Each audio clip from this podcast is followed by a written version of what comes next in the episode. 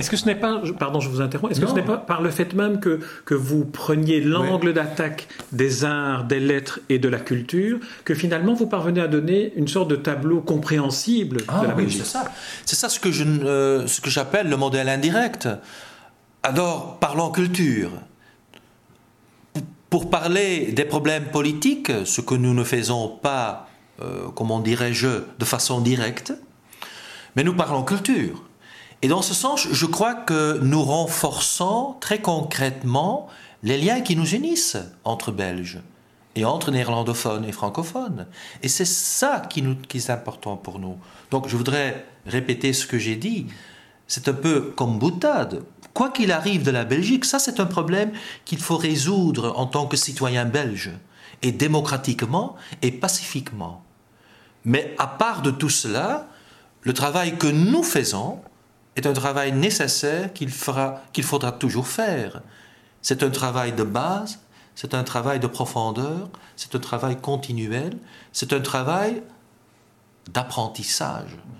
Euh, informer sur ce que nous sommes et aussi chercher l'interaction. C'est très important pour nous. Il y a dans notre comité de rédaction, il, y a un Belge francophone, il y a des Français qui sont là et qui nous tiennent un peu conscients du travail que nous faisons en tant que néerlandophones. Euh, il y a beaucoup de Belges francophones, il y a beaucoup de Français qui écrivent dans la revue, donc qui apportent déjà leur angle, leur perspective sur notre culture. Ce qui est important. En, lisant les, derniers numéros de, la revue Septentrion, je me suis dit, je me suis fait la réflexion en tant que belge francophone. Tiens, voilà une revue qui est une instigatrice de curiosité à l'égard de l'autre communauté. Ça. Oui. Ah, je suis très content que, que, vous disiez cela. Euh, en fait, notre trias, c'est toujours euh, euh, combattre l'ignorance instaurer, instiguer la curiosité et, si possible, procurer le plaisir. C'est une belle formule si on réussit dans ces trois choses. Donc, information, plaisir et, oui, curiosité. C'est important, oui. Certainement, certainement. C'est notre but, c'est notre but de faire ça. Alors, Luc de Volder, j'aimerais qu'on dise deux mots sur les, deux autres euh, publications avant d'évoquer le 40e anniversaire qui fait un peu votre, votre actualité. Alors, les, deux autres, euh, les titres des deux autres revues euh, sont Les Pays-Bas français et The Low Countries dont on a déjà parlé. Alors, un mot sur The Low Countries. Là, on touche, on touche à la francophonie. Je vous le montre. Alors. Oula. Ce sont des Low Countries. Donc c'est un très beau livre qui paraît annuellement, 320 pages. Donc je l'ouvre par hasard. Et qu'est-ce qu'on voit? Naturellement, c'est en anglais. Euh, et ça parcourt le monde parce que c'est en anglais. L'anglais est, si on le veut ou non, c'est la lingua franca de la planète. Mais je, par hasard, je tombe sur un article de quelque chose qui est très typique pour les Pays-Bas du Sud donc pour la Belgique, si vous voulez, parce qu'en fait, c'est un peu la même chose, les, anciens Pays-Bas du Sud, et aussi euh, une partie du nord de la France. Et qu'est-ce qu'on voit? Proud Guardians of Civic Liberty. C'est un petit article consacré aux beffrois, qui font maintenant partie de l'UNESCO, euh, héritage. Euh, patrimoine, universel. patrimoine universel. Donc qu'est-ce qu'on a fait? Eh bien, il y a huit belles photographies de huit beffrois choisis. Et où est-ce que je les ai choisis? Ça, c'est important. Alost, en Flandre. Arras, qui est déjà un département Pas-de-Calais, mais qui faisait partie du comté de Flandre et après de, la région d'Artois. Euh, Douai, Gand, Ypres, Courtrai,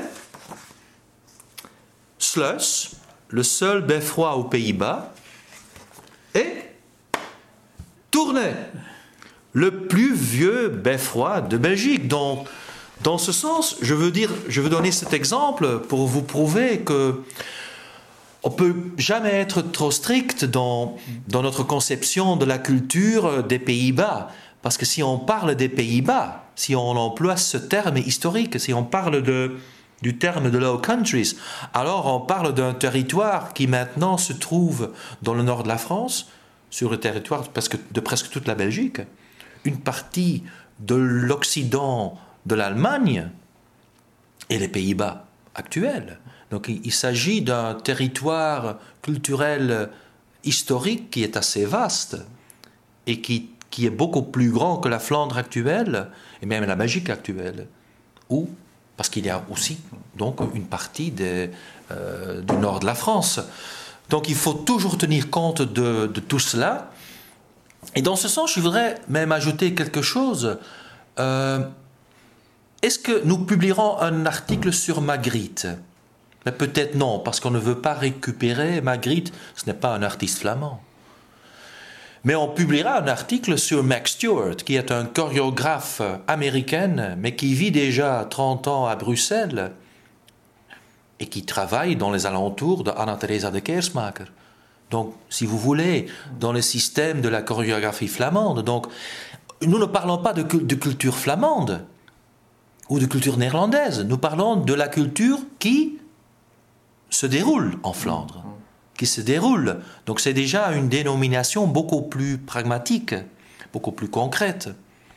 Par exemple, dans le, un autre exemple, dans le numéro euh, de septentrion qui va paraître, euh, le premier numéro de l'année prochaine, il, y a un article sur Bruxelles et sur les atouts culturels de la ville de Bruxelles. Donc la scène culturelle à Bruxelles c'est une scène culturelle mixte, naturellement. C'est beaucoup plus mixte même qu'une scène flamande et une scène francophone. Il y a toute une scène internationale. Donc il faut toujours regarder euh, les choses comme elles sont. Euh, mais, naturellement, on est ce qu'on est. Notre angle sera, notre point de départ sera un angle néerlandophone, si vous voulez, mais avec un esprit d'ouverture le maximum possible, c'est ça. Vous avez dit au début de l'entretien, je ne sais plus si c'était hors entretien, avant, avant qu'on débute cet entretien, que vous teniez à être en périphérie. Ah oui.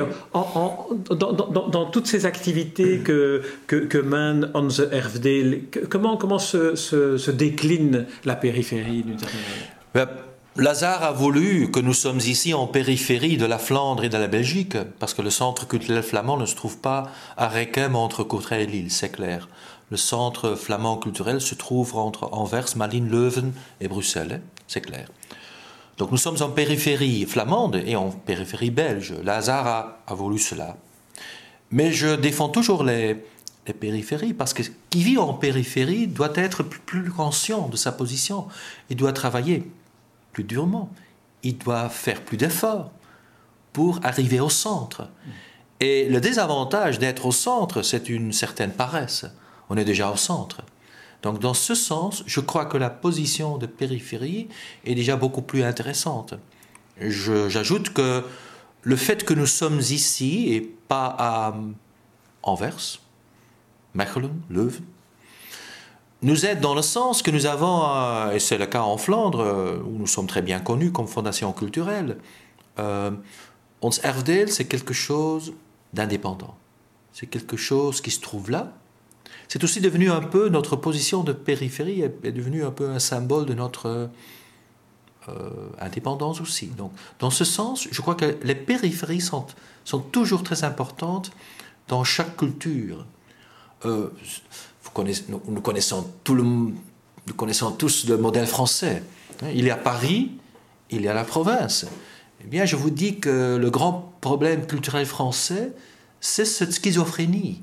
Et c'est ce grand poids qu'a Paris dans l'hexagone française. Euh, j'inviterai tous les Français à investir beaucoup plus dans les périphéries, comme euh, l'île métropole, qui n'est pas loin d'ici, est en train de le faire avec beaucoup d'efforts et, à mon avis, avec beaucoup de succès. Luc de Volder, on va terminer cet entretien parce qu'il faut à un moment donné y mettre un terme, mais on vous écouterait pendant des heures. Et en tout cas, de toute façon, on peut vous retrouver dans la revue Septentrion en disant deux mots sur les 40 ans que vous allez fêter à, à Beaux-Arts, au Beaux-Arts, des Beaux-Arts, à, Bruxelles.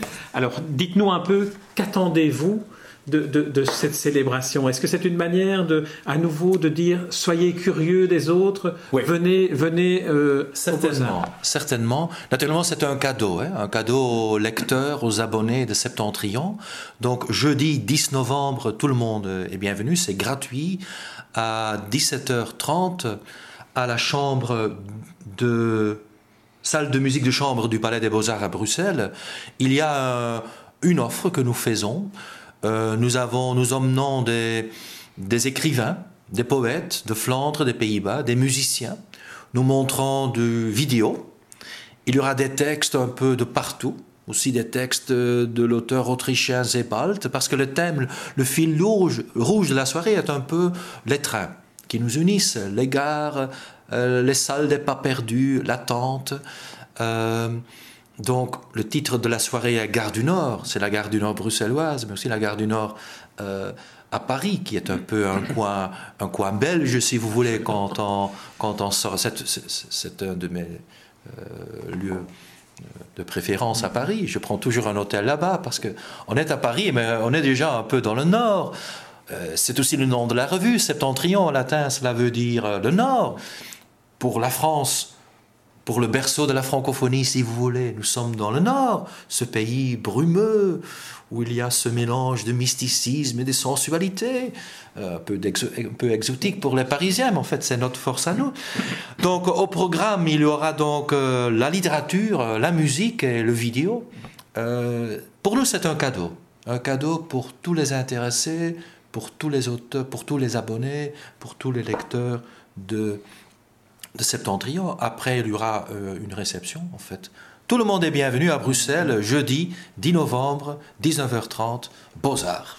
Eh bien, Luc de Volder, le rendez-vous est pris. Je vous remercie en tout cas de, nous avoir reçus euh, chez vous, à la frontière, en périphérie, au bord de, de, quelques, de quelques arbres qui sont plantés là et qui sont, qui sont euh, une très, très belle, un très très beau cadre pour cette, pour cette frontière dont vous nous avez démontré qu'il fallait les franchir et que c'était peut-être ça leur principale nécessité. Merci Luc de Volder.